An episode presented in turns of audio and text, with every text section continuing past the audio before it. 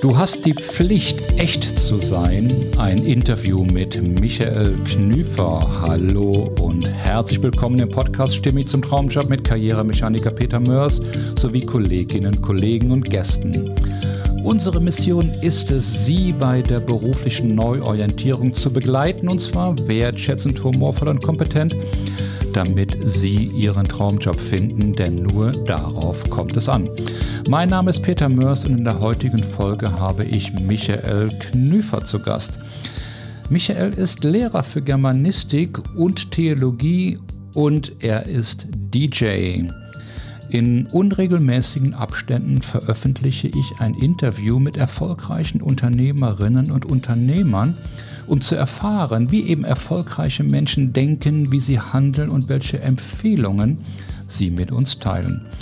Und hören wir, wie Michael erklärt, dass Scheitern durchaus positive Aspekte hat und warum der größte Fehler, den man machen kann im Leben, der ist, immer Angst davor zu haben, einen Fehler zu machen. Los geht's. So, heute freue ich mich darauf, äh, Michael Knüfer zu Gast zu haben. Und Michael Knüfer ist ein total interessanter Mensch und ich verzichte jetzt auf die Vorstellung von Mike, was ich normalerweise tue, weil seine Geschichte ist einfach zu interessant und wir arbeiten uns da gemeinsam rein in die Frage, wer ist eigentlich Mike Knüfer von der DJ-Bande? Mike, und ich äh, habe deine beiden Webseiten DJ-Bande und Tanzbande mir in den letzten Tagen und auch Wochen angeschaut. Und es hat mich Stunden gekostet. Stunden. Weil ich habe mir so viele Clips und auch deine Shows angeguckt und ich bin wieder so in meine Vergangenheit eingetaucht, denn ich hatte ja auch mal dieses Hobby Musik, das ist bei mir irgendwie verloren gegangen. Das ist bei dir völlig anders. Vielleicht noch das vorab, worum geht es hier in meinem Podcast? Es geht darum, um Menschen, die in der Veränderung sind, berufliche Veränderungen sind, aber in der Mehrheit der Fälle ist es immer eine gesamte Veränderung. Berufliche zieht private Veränderungen nach sich und ähm, vice versa. Manchmal wird diese Veränderung vom Arbeitgeber angestoßen, aber in zunehmendem Maße, und auch da schwappt ein Trend aus USA zu uns rüber, dass nämlich die Arbeitnehmer entscheiden, ich muss was völlig anderes tun. Und da geht es oftmals in der Tat um die Sinnfrage und um, die Frage, was gibt's denn da noch, was mich und mein Leben einfach zufriedener macht? Und das finde ich einen wirklich super spannenden Prozess und den begleite ich, den begleiten wir, indem wir einfach Menschen, Damen wie Herren, fast jeden Alters. Interessant ist im Moment, dass es eher die 50-plus-Generation ist, aber auch viele Menschen unter 30 zu mir, zu uns kommen mit der Frage, ich muss irgendwas tun, wo finde ich den Job, der mich glücklich macht. Wir beide können sicherlich darüber reden, dass das, was Heraklit vor zweieinhalbtausend Jahren sagte, nichts ist beständiger als der Wandel. Ich glaube, das stimmt. Ne? Da stimmst du Pan zu. Pantarei. Ja, Pantarei, so ist es. Alles fließt. Aber auf der anderen Seite oder gleichzeitig ist es aber so, dass mit zunehmendem Alter so diese Sinnfrage sich immer mehr aufdrängt aber mit zunehmendem Alter auch der Wunsch nach äh, Sicherheit, äh, Beständigkeit, eben nicht Wandel, offenbar immer stärker wird. Darüber würde ich ganz gerne mit dir reden. Ja, vielen Dank erstmal, dass du mich genau dafür heute eingeladen hast. Gerne mal. Ich, ich freue mich ja wirklich. Ich hatte, ne, wir haben ja gerade gesprochen, wir haben jetzt, uns jetzt schon zweimal via Zoom gesehen und äh, wir haben dann beide so nach, nach, jeweils nach einer Stunde gesagt, äh, lass uns mal aufhören, sonst haben wir nachher kein Material mehr für diesen Podcast, aber das wird sicherlich nicht passieren, denn äh, es gibt so viele Dinge, über die wir reden. Und ähm, ein Thema, über das ich heute auch ganz gerne mit dir reden möchte, das ist das Thema Komfortzone. Ja, ich las die Tage den Satz, äh, Komfortzone ist der Ort, wo Träume sterben. Ja, und vielleicht eins zu deiner Person. Eigentlich bist du ja Lehrer. So ist es, genau. Ja, oder das habe ich studiert. Hast ja. du studiert und hast dich aber dann gegen die Karriere als Lehrer und damit auch über den Kollateralnutzen ja, des Beamter zu werden und diesen Weg der Sicherheit zu gehen, hast du dich quasi für das Gegenteil entschieden und bist DJ geworden. Und äh, ich glaube, ich darf das verraten. Ne? Du bist zwar jünger als ich, aber 56 Jahre alt und betreibst diese Berufung, der du offensichtlich gefolgt bist, ja schon seit vielen, vielen Jahren. Und ich denke, du hast da auch eine Menge Know-how, was den Weg dahin betrifft und äh, was auch den Job betrifft, den du jetzt vor allen Dingen in dieser spannenden Zeit, die dich ja auch sicherlich äh, sehr stark getroffen und betroffen hat. Es wäre jetzt ein Missverständnis zu glauben, dass ähm, ich eine Lehrerkarriere in puncto Beamtentum angestrebt hätte und dass das DJing ein totaler Gegensatz dazu sei. Äh, dem ist ja gar nicht so, sondern tatsächlich gibt es äh, viele, viele Dinge, die das verbindet. Äh, man hat nämlich ähm, sozusagen das Bedürfnis, sich Menschen mitzuteilen. Den Schülern hätte ich ja ein Wertekostüm vermitteln wollen das ich selber auch so Stück für Stück angekleidet bekommen habe im Laufe meines Lebens durch viele Vorbilder. Äh, dass ich habe Lehrer werden wollen, hat tatsächlich mit meinen eigenen Lehrern, also mit einigen, nicht mit den meisten, aber mit einigen zu tun, die mir da Vorbilder waren und ähm, die eben es beherrscht haben, mit Menschen, die deutlich jünger sind, nämlich den Schülern, so zu kommunizieren, dass ich dachte, das möchte ich auch machen. Ich möchte der nachfolgenden Generation etwas mitgeben. Wenn ich jetzt per DJing Menschen ähm, Musik, volle Tanzflächen und das Gefühl von miteinander tanzen mitgebe, dann ist das äh, auch eine Form von, von Weitergabe, von Kommunikation, wo Menschen sich begegnen und äh, wo man mit diesem Medium Musik, ähnlich wie mit dem Medium Sprache, unglaublich viel ausrichten kann. Und das ist auch noch sehr positiv. Darüber hinaus ähm, habe ich auch ganz viele DJs ausgebildet. Zu gut Deutsch, den Beruf des Lehrers habe ich nie an den Nagel gehängt. Ich habe nur das Fach gewechselt. Das ist alles. Ja, das ist spannend. Ich glaube zu wissen, was du meinst. Lehrer als Vorbilder. Wenn ich so zurückschaue, ich habe da nur ganz wenige Vorbilder, so zwei, drei von den sicherlich 20, 30, 40 Lehrern, äh, die ich kennenlernen durfte. Und ich glaube, das ist wirklich ein sehr ja, wenn ich jetzt sage, toller Beruf, dann trifft das nicht den Punkt. Mir fällt gerade kein anderes Wort ein. Aber auf der anderen Seite glaube ich, dass deine Wahl eine gute war, denn äh, zugleich denke ich, dass der Beruf des Lehrers in der heutigen Zeit wirklich sehr, sehr anstrengend ist. Ich kenne durch mehr oder weniger Zufall eine Reihe von Lehrer und auch Lehrerinnen und äh, die ja sagen, das Problem sind ja nicht die Kinder, sondern es sind ja die Eltern.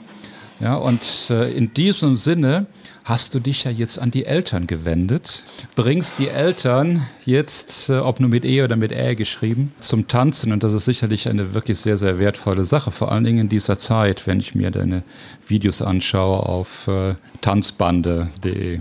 Ja, vielen Dank übrigens für das Lob. Wenn ich dich da eine Zeit lang habe fesseln können, dann ist ja ah, genau ah, das Ziel du. erreicht. Äh, vielleicht für die Hörer äh, kurz der Hinweis.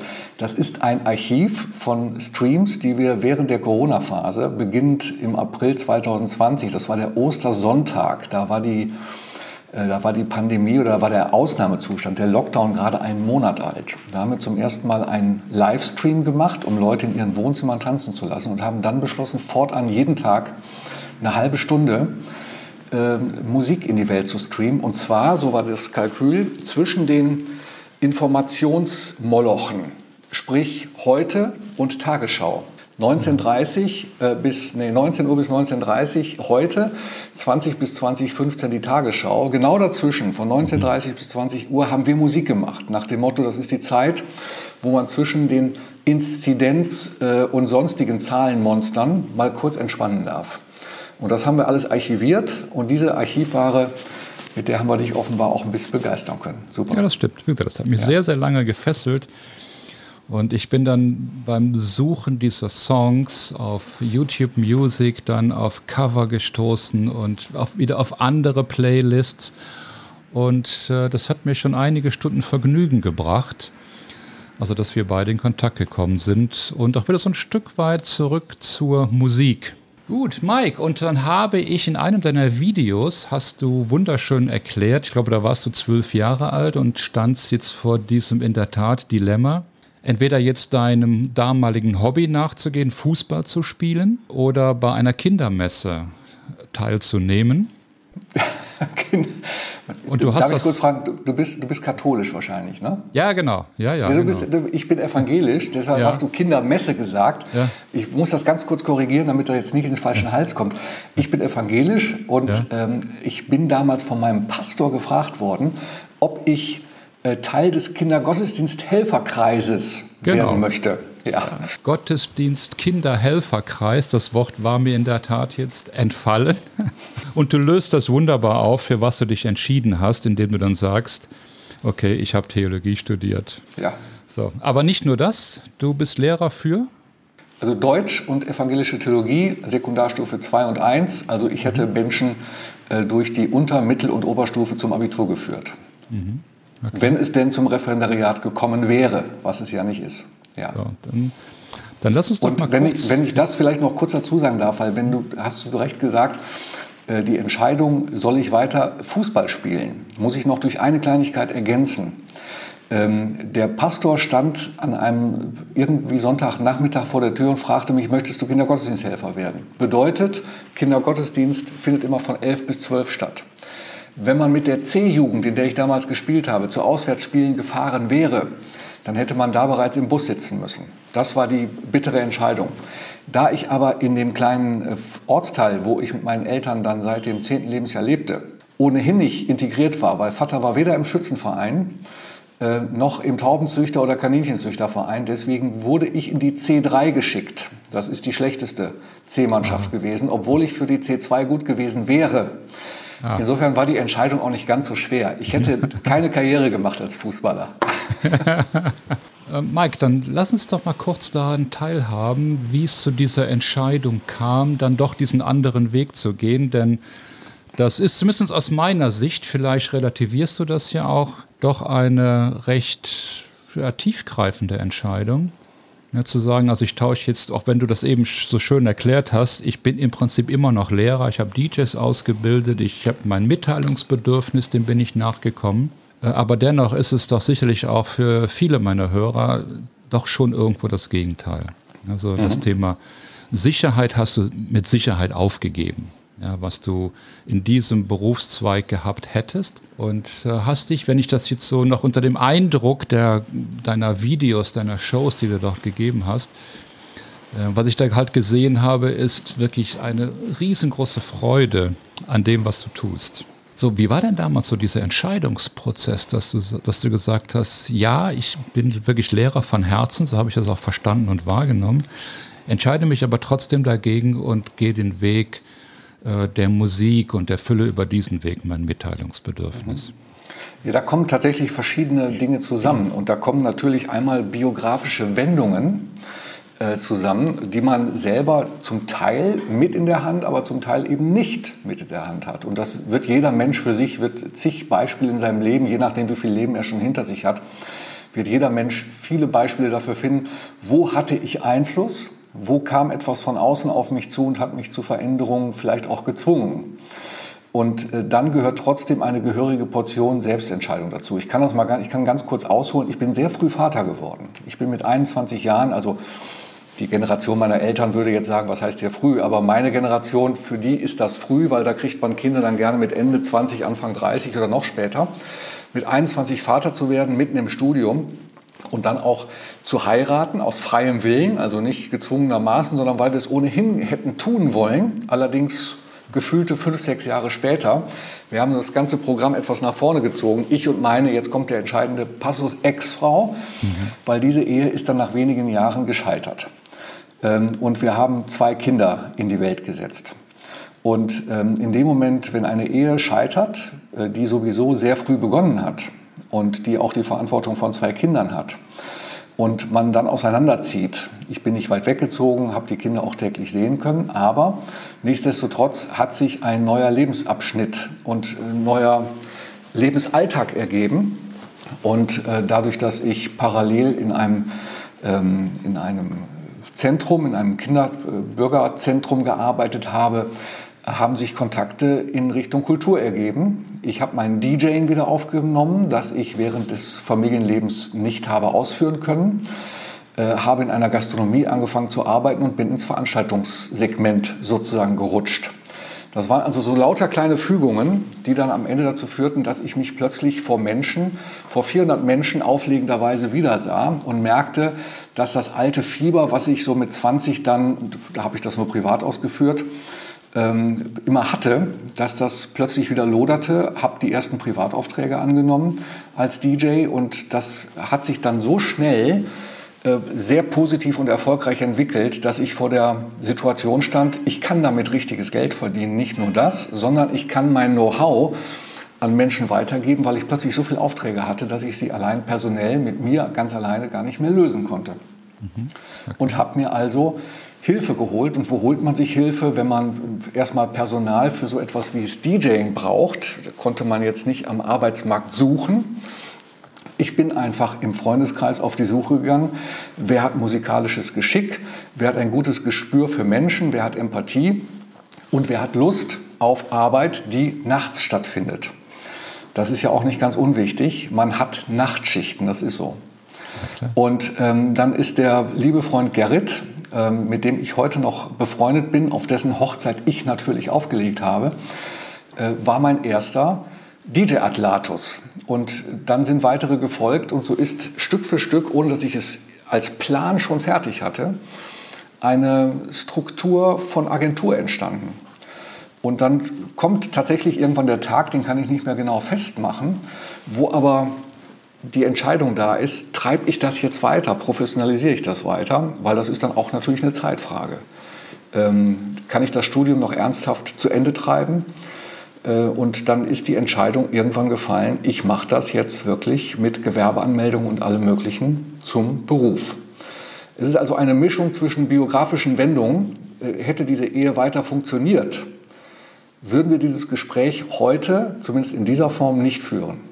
Ein einzelnes Ereignis, sagst du, war für dich auch dann in der Tat ein Wendepunkt so kann man es, ich sage mal, diese, mhm. diese biografische Wendung, das ist ja nicht ein mhm. einzelnes Ereignis. Das, also ja, ja. jeder Mensch, der eine Trennung hinter sich hat, weiß, äh, dass das nicht an einem Tag urplötzlich passiert. Das ist natürlich ein Prozess, aber dass dieser Prozess der Trennung und äh, die tatsächlich vollzogene Trennung dann zu einem anderen Alltag führt, in dem dann plötzlich Dinge wieder Platz haben, die vorher in dem Leben davor eben einfach keinen Platz finden konnten und sollten, äh, das hat, macht sich tatsächlich an dieser Wende statt, äh, wo man auszieht und plötzlich einen anderen Tagesablauf hat. Und diese Dinge dann zulässt, weil sich ja Alltag zwingend verändert. Man kann, hängt ja im luftleeren Raum. Würde man den alten Alltag weiterleben wollen, weil der ist einfach nicht mehr da, weil die Menschen nicht im selben Raum mit einem leben. Ja, also wenn ich das jetzt übertrage, was du gerade gesagt hast, auf äh, meine Klientinnen und Klienten, es gibt diesen einen Tag, wo eine Entscheidung ausgesprochen wird. Äh, ob nur du als Arbeitnehmer sagst, äh, lieber Arbeitgeber, ich kündige oder umgekehrt. Mhm. Und äh, wann immer ich mit meinen Klienten rede, dann höre ich dieser, dieser Tag, ja klar, das, das war dann sozusagen, wo es ausgesprochen wurde. Ähm, aber im Laufe der Arbeit kommen wir immer wieder an diesen Punkt, dass es ein Prozess war, der zunächst aber ausgeblendet wurde und äh, dass im Laufe der Arbeit mit meinen Klientinnen dann irgendwann gesagt wird, ja, also eigentlich hatte ich die Entscheidung, dass das nicht mehr mein Weg ist, schon vor sechs, acht, zehn, zwölf oder noch länger, längerer Zeit getroffen und offensichtlich auch äh, nonverbal oder auch verbal kommuniziert. Und äh, irgendwann ist halt der Arbeitgeber gekommen und hat es ausgesprochen. Ja, mhm. Offensichtlich geht unser Weg hier gemeinsam nicht weiter. So, das ist eine wunderbare Erkenntnis und du hast noch was Schönes gesagt, dann die Veränderung auch zuzulassen und neuen Dingen Raum zu geben. Jetzt beginnt ja das Thema Komfortzone verlassen. Ja. Träume verwirklichen, darüber nachdenken, was kann ich denn noch anderes tun? Was hat mir denn in der Vergangenheit Spaß gemacht? Was war denn Freude? Das war jetzt ein ganz kleines Element jetzt bei mir, dass ich über das Beschäftigen mit dir und deinen Werken wieder so die Musik entdeckt habe so dieses Raum geben, neue Möglichkeiten zulassen, das ist offensichtlich schwierig. Ja, jetzt muss ich natürlich noch dazu sagen, als das, als die Situation, die biografische Situation von mir, da sprechen wir natürlich jetzt über Mitte 20. Da war ich, ja, also, ja, wenn man das jetzt als Prozess sieht, zwischen 25 und 27 Jahre alt. Mhm. Meinen ersten bezahlten DJ-Job habe ich also mit 26 Jahren gemacht. Das ist für einen mobilen DJ schon fast ein bisschen spät, aber das äh, war eben aufgrund der Biografie so. Ähm, jetzt hatte ich ja in dem Alter natürlich noch auch immer das Glück, äh, das werden alle Menschen in meinem Alter, ne, in dem Alter von damals teilen. Man, da steht die Welt noch offen, da äh, denkt man sich noch darüber, denkt man noch darüber nach, in welchen zweiten, dritten Städten möchte man vielleicht doch noch studieren, wo möchte man hin und die Generation, die heute in dem Alter ist, denkt da noch globaler sicherlich. Mhm. Ähm, tatsächlich ist die Ehe äh, aus vielen Gründen natürlich gescheitert, aber vielleicht auch daran, dass man ähm, sich darüber ge gefragt hat, wo soll uns der Weg noch hinführen. Ähm, ohne meiner Frau, falls sie jetzt gerade zuhört, meiner Ex-Frau zu nahe treten zu wollen, sie wollte in ihre Heimatstadt zurück. Mhm. Ich verrate die Heimatstadt jetzt nicht, um den Bewohnern dieser Heimatstadt nicht zu nahe zu treten, aber es, die Stadt war mir persönlich zu klein. Ähm, sie wohnte auch heute. Also das ist, sie hat, ist ihren Weg gegangen und ich bin meinen gegangen. Äh, ich hätte noch gerne, weil ich ja Theologie und Deutsch studiert habe, da gibt es dann so typische Universitäten. Ich habe ja in Münster studiert, wo man auch noch gerne hingehen würde. Äh, Tübingen, Göttingen und was mhm. weiß ich nicht und Marburg etc. etc. Also es gibt eine ganze Reihe von Städten, die ich noch hätte bereisen wollen als Student. Da habe ich dann alles nicht getan. Ähm, und äh, nichtsdestotrotz, was ich damit sagen will, man hat ja, äh, also ich habe, das muss ich jetzt für mich sagen, immer das Gefühl, es kommt da hinter dem Horizont noch wieder irgendeine neue Herausforderung. Es passiert immer was. Es ist auch so ein bisschen die Aufregung am Leben und die Aufregung, äh, sich mit seinem Kopf, auch mit seinem Körper, aber vor allem mit seinem Kopf und mit seiner ganzen Gefühlswelt immer wieder mit was Neuem zu beschäftigen. Die Lust, Menschen zu begegnen, die Lust auf Kommunikation und die Lust, ich sage das jetzt mal etwas dick aufgetragen, aber schlussendlich ist es doch so, auf Erkenntnisgewinn. Also ich bin so ein, ein leeres Gefäß, das sich Stück für Stück füllt, aber nie voll wird. Das, weil es wird deswegen nie voll, weil auch immer was wegschwappt und überschwappt und verloren geht. Also man ist ja, man ist ein nie enden wollendes Gefäß, wo was reingeht. Äh, Essenzen bleiben, äh, sich ein Wertegefühl, äh, ein Wertegefüge ergibt langsam Stück für Stück. Aber all das ist immer wieder in Veränderung begriffen. Jetzt habe ich schon so große Worte wie Erkenntnisgewinn oder permanente Veränderung benutzt. Ähm, das können wir sicherlich jetzt im Laufe des Gesprächs auch noch an ganz konkreten, sehr, sehr alltäglichen Beispielen beschreiben.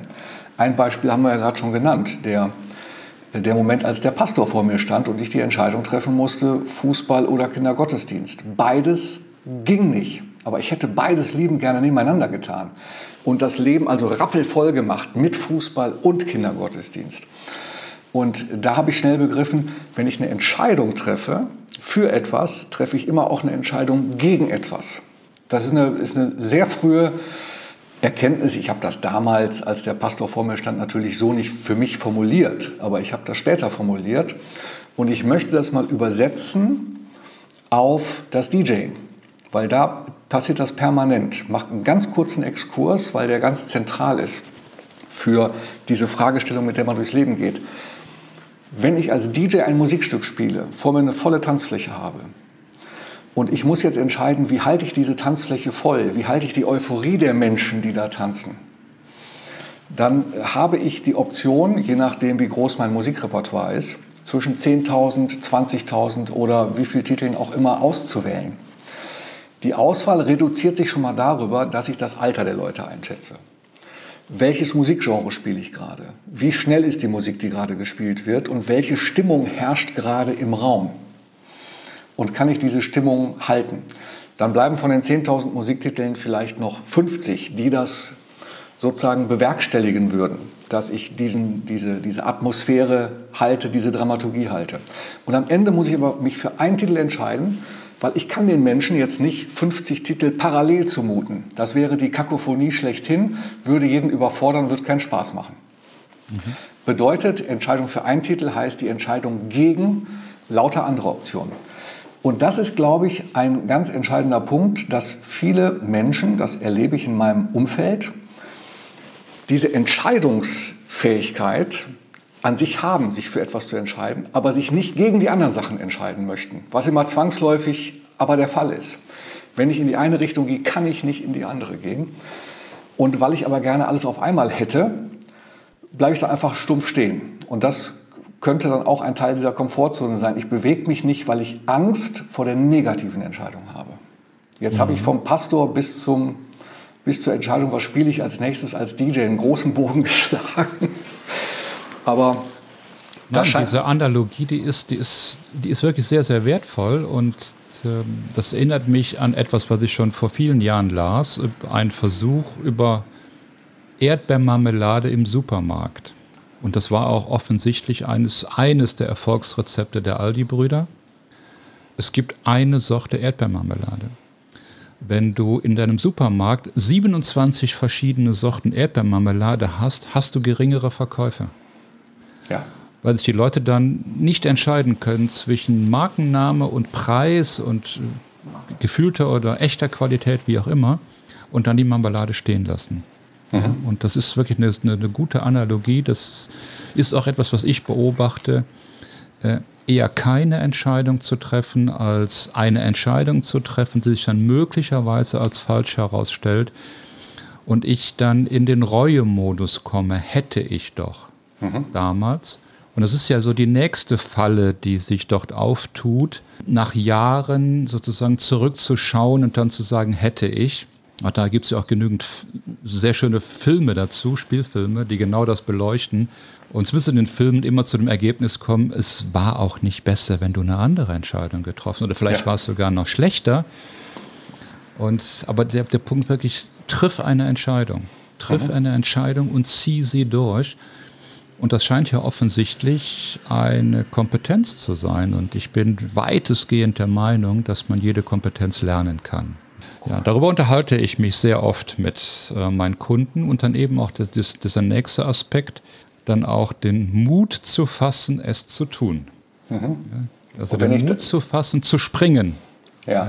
Wenn, wenn du äh, gerade das, äh, das, die Vokabel Lernen genannt hast, das ist natürlich für mich als ehemaliger, ich hätte Lehrer werden wollen, mhm. ein ganz großes Thema, auch bis heute. Also die eigene Lernbiografie äh, wenn ich jetzt mal das Thema Jimi Hendrix oder Ronaldo aufnehme, äh, da sprechen wir jetzt von den, von den absoluten, zumindest in der Öffentlichkeit wahrgenommenen Top-Leuten.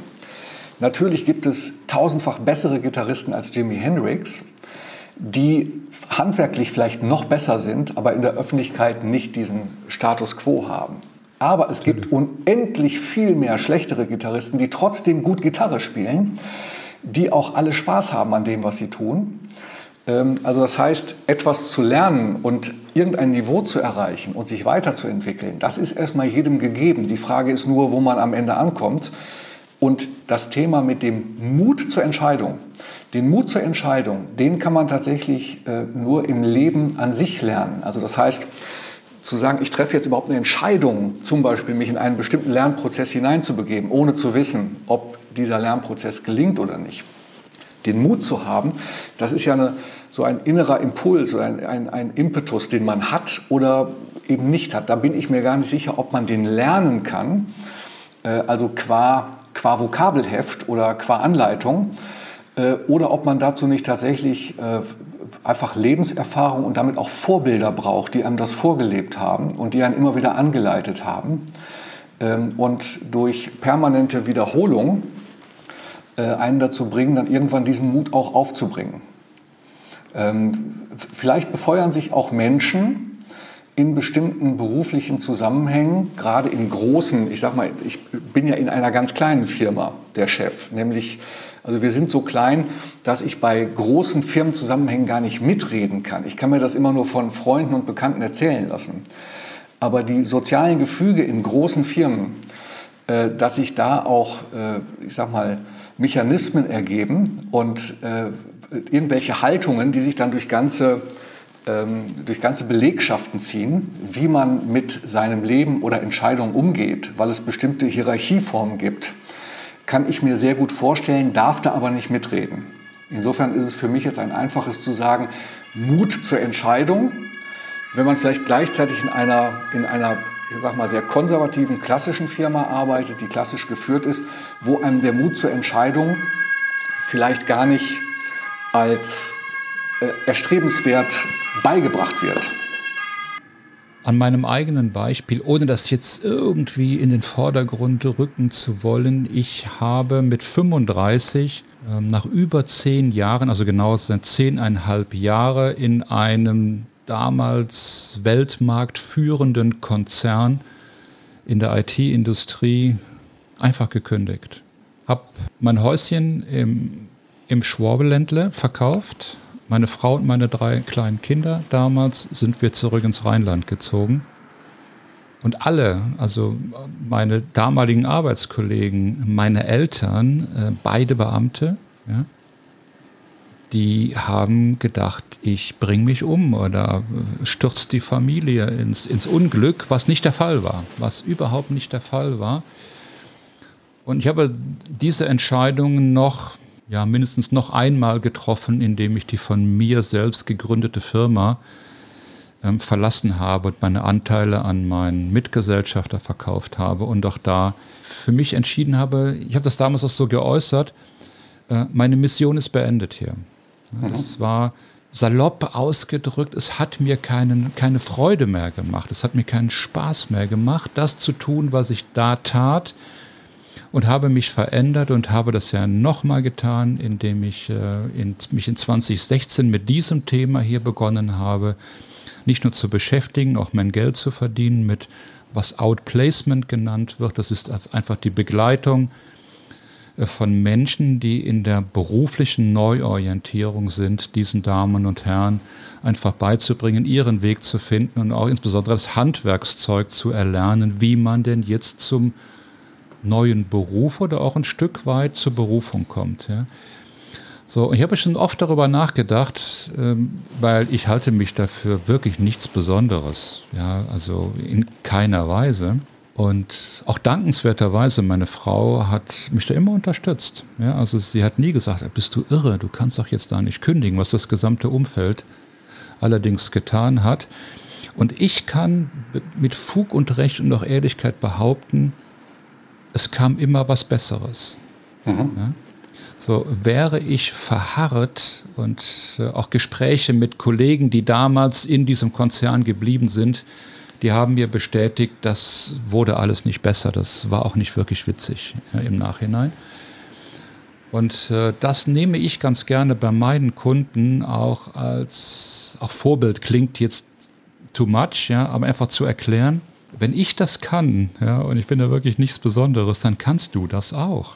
Mhm. Ja? So ist ja vielmehr die Frage, was hält dich denn davon ab, das mhm. zu tun? So, und das ist für mich so die spannende Frage, wenn wir gerade darüber, äh, darüber reden, Lernen und Kompetenz und diese Dinge. Und ich habe da noch keine Antwort darauf gefunden. Es ist ja auch bei jedem individuell anders. Ja, was hält dich persönlich jetzt davon ab, diesen Weg zu gehen, diesen Schritt zu tun?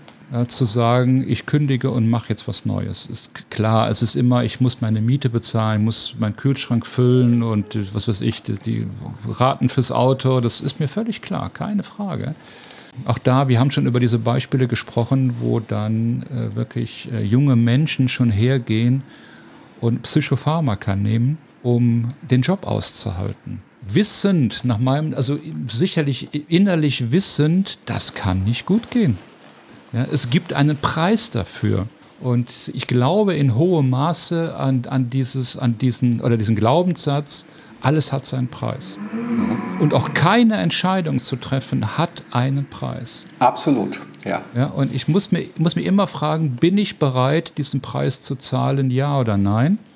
Und offensichtlich fällt es wesentlich leichter, den Preis für das Leiden zu bezahlen, aber den Preis für das Handeln und auch den möglichen Gewinn daraus, den nicht zahlen zu wollen.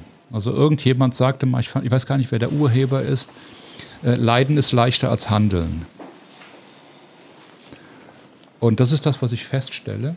Und ja. das ist das, was mich auch irritiert. Und darum führe ich auch so gerne Gespräche äh, mit, mit Leuten wie dir und anderen, die diesen Glaubenssatz offensichtlich nicht verinnerlicht haben. Ja, ja ich, ich habe in Vorbereitung auf unser Gespräch, ich habe natürlich ähm, also dass wir ja schon zwei Gespräche geführt haben, in denen wir einfach drauf losschwadroniert haben und die mir äh, also wahnsinnig Spaß gemacht haben, genau wie dieses Gespräch, habe ich nichtsdestotrotz äh, noch mal kurz auf die eine oder andere Vokabel, auf dies und das geguckt, einfach um sicher zu sein, weil man ja sonst in seinem täglichen drauf losschwadronieren gerne schon mal äh, Dinge sagt, die man schon 20.000 Mal im Leben gesagt hat. Und beim 21.000. Mal stellt man plötzlich fest, ah, äh, habe ich nochmal nachgeschlagen, ist doch nicht so ganz richtig. Als du eben von Heraklit sprachst, muss ich zum Beispiel nochmal kurz, war doch Pantare, ne? oder war das jemand anders? Ne, es war Heraklit. Ne? Aber man sagt das dann so schnell und ehe man sich versieht, etabliert sich das bei den Zuhörern und alle plappern es nach. So funktioniert ja auch Social Media heutzutage. Einer sagt was, alle plappern es nach, irgendwann ist es Wahrheit. In diesem Zusammenhang habe ich also heute nochmal einen Spruch von Dietrich Bonhoeffer also auch großer Theologe. Ja. Ähm, der größte Fehler, den man im Leben machen kann, ist immer Angst zu haben, einen Fehler zu machen. Das ist ja sozusagen eine Variante für das, was du gerade äh, genannt hast. Der kam mir jetzt sofort in den Sinn. Äh, will damit nur sagen, den trage ich nicht schon seit Jahren mit mir rum, diesen Satz, sondern den habe ich bei der Recherche zum Scheitern, äh, zum Mut haben für Entscheidungen, ist er mir heute nochmal untergekommen. Ja. Und ich war doch ganz angetan davon, äh, dass ausgerechnet ein Theologe äh, heute nochmal hier zu Wort kommen kann. Gar nicht so sehr als Theologe, sondern das ist ja jetzt unabhängig von, von, von äh, jeder theologischen Grundlegung einfach ein wahrer Satz. Und Dietrich Bonhoeffer ist ja einfach ein Mensch, der ist ja für seine Überzeugung oder mit seinen Überzeugungen gestorben. Er hat eben nicht, hat die Entscheidung getroffen, ähm, zu dem zu stehen, äh, was er im Dritten Reich eben an Widerstand formuliert hat und ist, gehört ja zu den, ich sag mal, zu den, wenn man so will, zu den äh, modernen Märtyrern will ich nicht sagen, so hat er sich selber mhm. sicherlich nicht empfunden, aber also ein sehr überzeugter Mensch, ähm, dem man dann einen solchen Satz noch umso mehr abnehmen kann, wegen seiner Biografie. Also dem Satz stimme ich völlig zu. Also der größte Fehler ist es, immer Angst davor zu haben, einen Fehler zu machen. Wir reden ja auch sehr häufig über die Fehlerkultur in Deutschland oder auch in unserer Gesellschaft, die aber genau in diese Richtung geht. Auch ohne das jetzt auszuweiten, ich bin der Überzeugung, dass äh, nicht nur die Amerikaner, ja auch die Chinesen die deutsche Industrie in den letzten zehn Jahren massiv überholt haben möglicherweise an dem Glaubenssatz liegt, den ja auch die Googles und Co. dieser Welt postulieren, mache Fehler schnell, mache Fehler früh. Die Finanzierer, also die Wagniskapitalgeber außerhalb Deutschlands, finanzieren nur ein Unternehmen, wo die Gründer schon mindestens ein, besser zweimal gescheitert sind weil sie dann wissen, ne, wie es nicht geht und wahrscheinlich jetzt wissen, wie es geht. Ja, an dieser Fehlerkultur, die sich offensichtlich hier etabliert hat, äh, dass die Angst davor, einen Fehler zu machen, alles andere überschattet. Mhm. Ja, und äh, was mich an dieser ganzen Thematik äh, immer sehr interessiert, weil ich von Hause aus eben aufgrund der, des Germanistik, also des Deutschstudiums, natürlich sprachverliebt bin. Also ich bin jetzt einer, ich lese auch Gedichte. Das, damit ist man heute relativ alleine. Wenn man allerdings Gedichte vorliest und das auch noch geschickt tut und mit so einer, mit so einer gewissen Attitüde, dann ist man wieder ganz weit vorne, zumindest bei den Damen. Ja?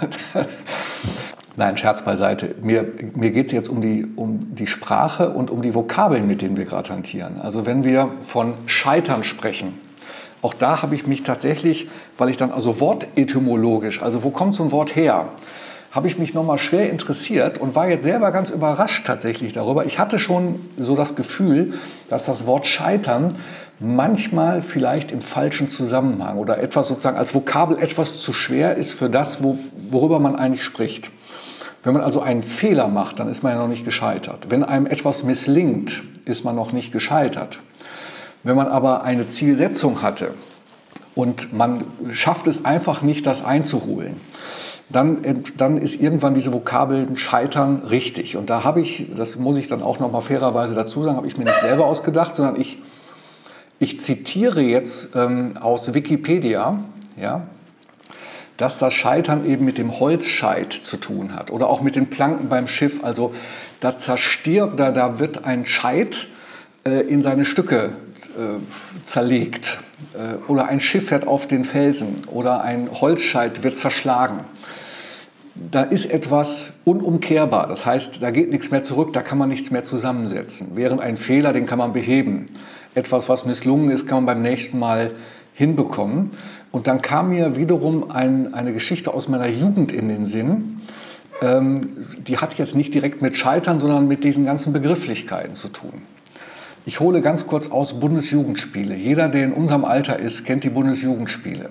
Einmal im Jahr musste man sich auf den Sportplatz begeben, musste 100 Meter laufen, musste einen Ball werfen und musste in das, äh, in das Weitsprung-Sandkastenbecken hineinspringen.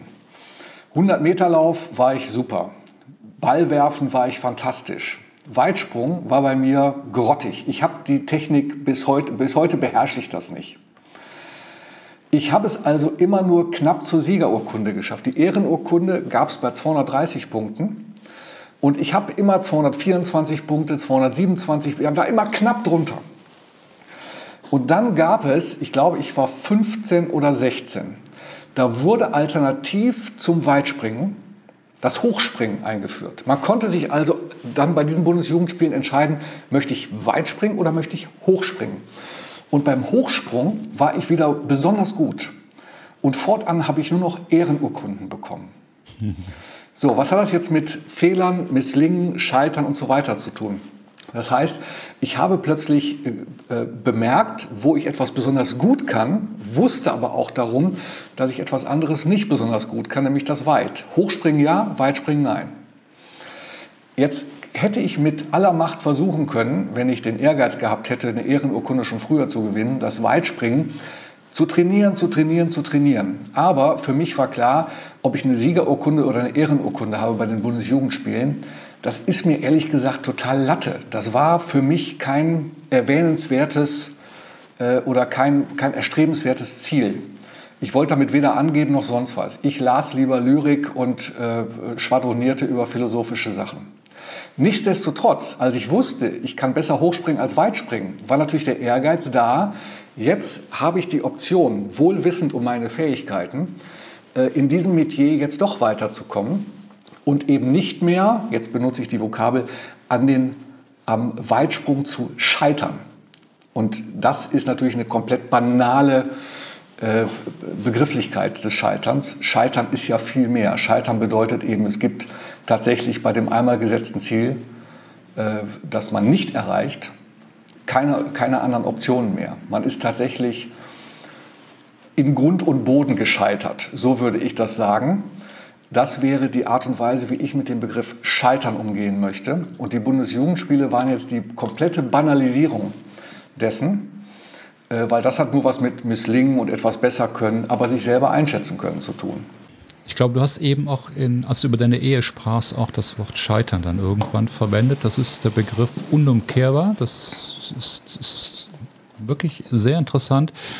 Ich habe mal einen Podcast gemacht, ohne das jetzt hier auszuführen, weil das ist immer wieder ein Thema. Der größte Fehler oder der größte Misserfolg. Ja, was der Unterschied ähm, dort ist. Ein Misserfolg, das geht eher Richtung, Richtung Scheitern und ähm, ein Fehler, das ist etwas, was leicht behoben werden kann.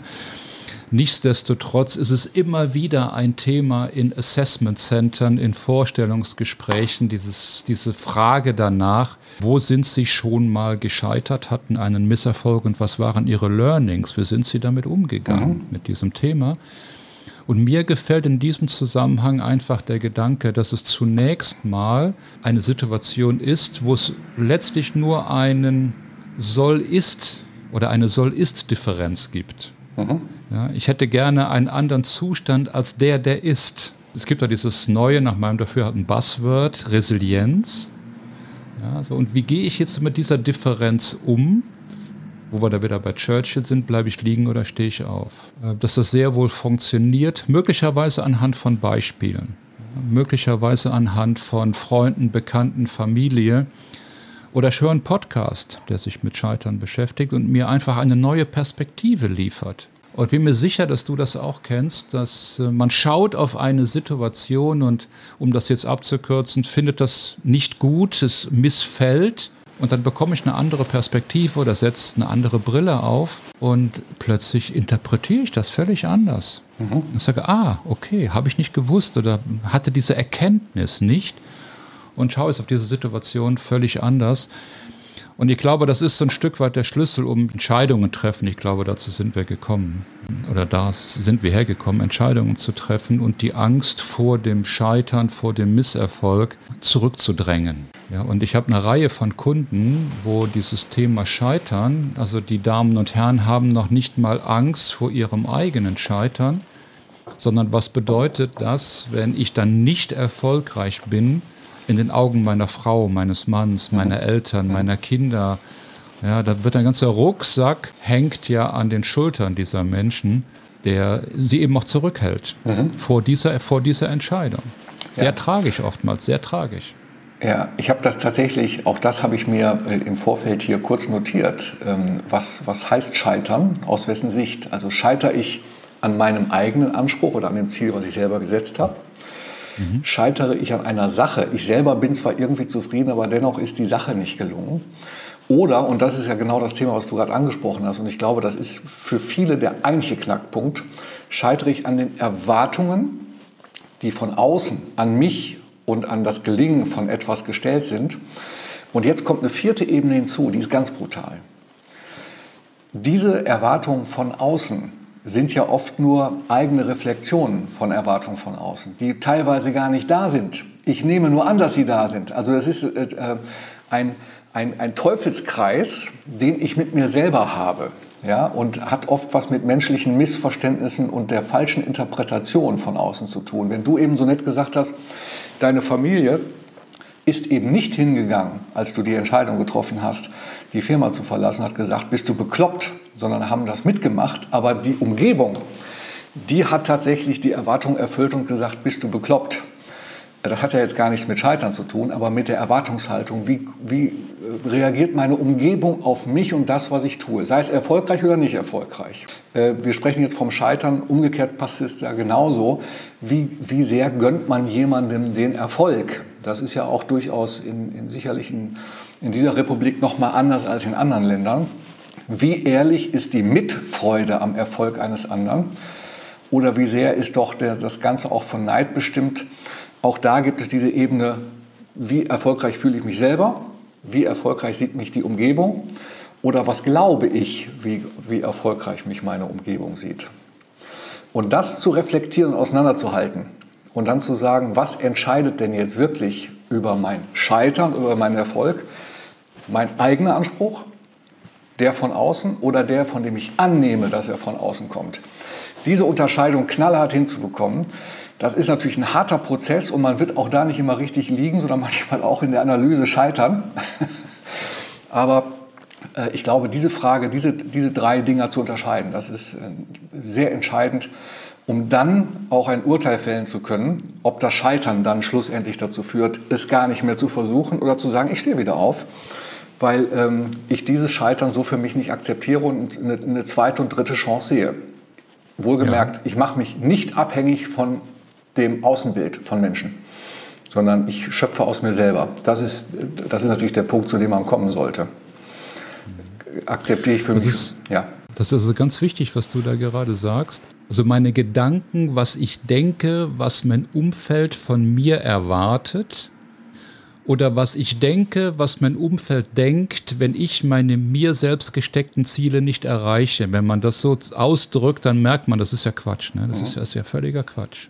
Also könnte ja ein erster Schritt sein in Richtung dieser Kompetenz, das zu erlernen, die Angst vor der Entscheidung zu nehmen. Entweder geht man her und analysiert jetzt wirklich, was erwartet mein Umfeld von mir? Ist, ist, oder ist das eine eingebildete Erwartung? Will meine Frau oder Mann das wirklich, dass ich das so tue? Oder denke ich mir das nur, dass mhm. mein Partner das möglicherweise so von mir erwartet. Bis hin dazu, dass ich eine Grundhaltung oder auch Attitüde entwickle, die da lautet, es ist mir in hohem Maße egal, was mein Umfeld von mir, über mich denkt, äh, was ich denke, was andere denken, das ist mir in hohem Maße egal, ohne das von dieser negativen Seite her zu betrachten. Also ich will nicht oder ich benutze mal dieses Wort Gleichgültigkeit, eine gewisse Gleichgültigkeit im, Sinn, im Sinne des Wortes jetzt an den Deutschlehrer, ähm, an den Tag zu legen und mit dieser, also mit Gleichgültigkeit, da verstehe ich auch, dass ich so die Amplitude, dass ich die runterfahre bei bestimmten Ereignissen, weil es ist gleichgültig. Ja? Und äh, darüber in die Ruhe und die Kraft komme, die mir dann wiederum die Angst nimmt, ähm, eine Entscheidung zu treffen, die, wenn ich jetzt meine Klientinnen und Klienten betrachte, in der Regel äh, große Auswirkungen auf, das, auf den Beruf, die Karriere, das weitere Fortkommen und so weiter betreffen. Ja. Also das nehme ich jetzt gerade aus unserem Gespräch mit, ja, dass äh, Gelassenheit, Gleichgültigkeit einer der Wege sein könnte, ja, die ich möglicherweise auch über Meditation oder andere Techniken, ich denke immer, wie kriege ich das denn jetzt hin, äh, möglicherweise erreichen kann. Ja, das, du hast gerade die Vokabel Gelassenheit benutzt. Auch die hatte ich mir notiert. Mhm. Du hast ja einen äh, schönen Fragenkatalog mhm. äh, fertig gemacht und eine der Antworten ähm, oder bei, bei, einer dieser Antworten taucht das Wort Gelassenheit auf. Mhm. Ähm, das ist tatsächlich etwas, da muss ich jetzt dann sagen, der 26-jährige Michael, der damals die Entscheidung getroffen hat, ich mache das mit dem DJing zum Hauptberuf, selbstständig und lass, das, lass die Beamtenkarriere flöten. Der hatte natürlich noch nicht die Gelassenheit des 56-jährigen Michael. Da liegen 30 Jahre dazwischen und ein Learning in Sachen Gelassenheit, das man nur mit der Zeit erlernen kann. Weil mit 26 ist natürlich auch noch Sturm und Drang angesagt. Und da ist noch der absolute Wille zur, ich, ich werde der Welt so viele neue Dinge schenken, ähm, so viele neue Arten und Weisen mit Musik umzugehen, mit Partys umzugehen und was immer man gerade für ein Metier hat, äh, dass man dann ein bisschen demütiger wird, weil man eben auch mal scheitert oder Fehler macht und dann bestimmte Dinge sein lässt oder sie anders macht bringt dann automatisch Gelassenheit mit sich, weil man sonst ja verrückt würde. Wenn man mit dem gleichen Sturm und Drang sein Leben lang versucht, Dinge umzusetzen, dann vereinbart sich das eben nicht mit der Fehlerkultur, dass man Fehler auch mal zulassen darf. Das bringt also Gelassenheit sozusagen als Ergebnis automatisch mit sich. Gelassen auch mit den eigenen Fehlern umzugehen. Im schlimmsten Fall sogar zu sagen, ich tue jetzt mal gar nichts, die Dinge richten sich von selbst.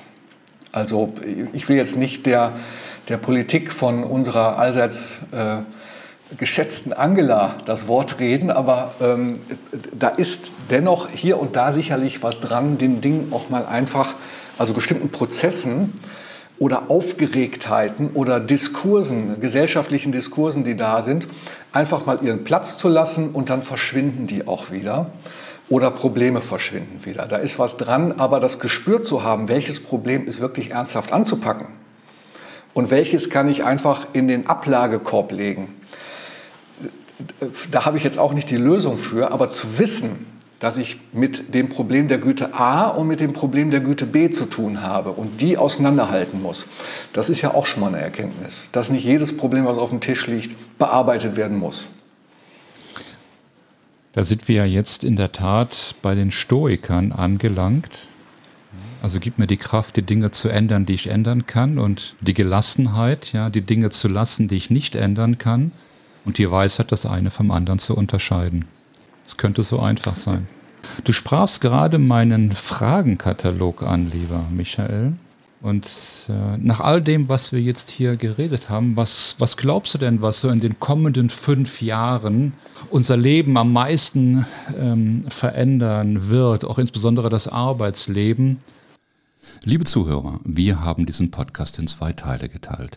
Schön, dass Sie bis hierhin dabei waren und wir freuen uns darauf, Sie auch im zweiten Teil wieder zu begrüßen, wenn wir uns insbesondere über Kommunikation und die Kommunikationskultur unterhalten und was uns dazu in den nächsten fünf Jahren erwartet. Doch jetzt freue ich mich wieder ungemein auf Ihr Feedback an podcast.ncn-ag.com und ich wünsche Ihnen wie immer viel Gelassenheit, Zuversicht und Mut. Bis nächste Woche. Zum Schluss eine Bitte an Sie. Wenn Ihnen der Podcast gefallen hat, dann geben Sie uns eine 5-Sterne-Bewertung, denn 4 Sterne sind nicht wirklich gut. Zumindest nicht bei Apple Podcasts, Google und jetzt auch bei Spotify. Teilen Sie den Podcast mit den Menschen, die das ebenfalls interessieren könnte oder die davon profitieren werden. Ganz besonders freuen wir uns über einen Kommentar in der Bewertung, denn nur Feedback bringt uns weiter. Und nehmen Sie sich gerne ein, zwei Minuten Zeit und schreiben Sie uns. Vielleicht haben auch Sie Themenvorschläge für zukünftige Folgen. Wir freuen uns darauf. Und ja, wir lesen wirklich jeden Kommentar, denn nur dann können wir verstehen, was Sie benötigen, wie verschieden die Themen möglicherweise sind. Mehr Informationen in den Show Notes und gerne eine Mail an podcast.ncn-ag.com.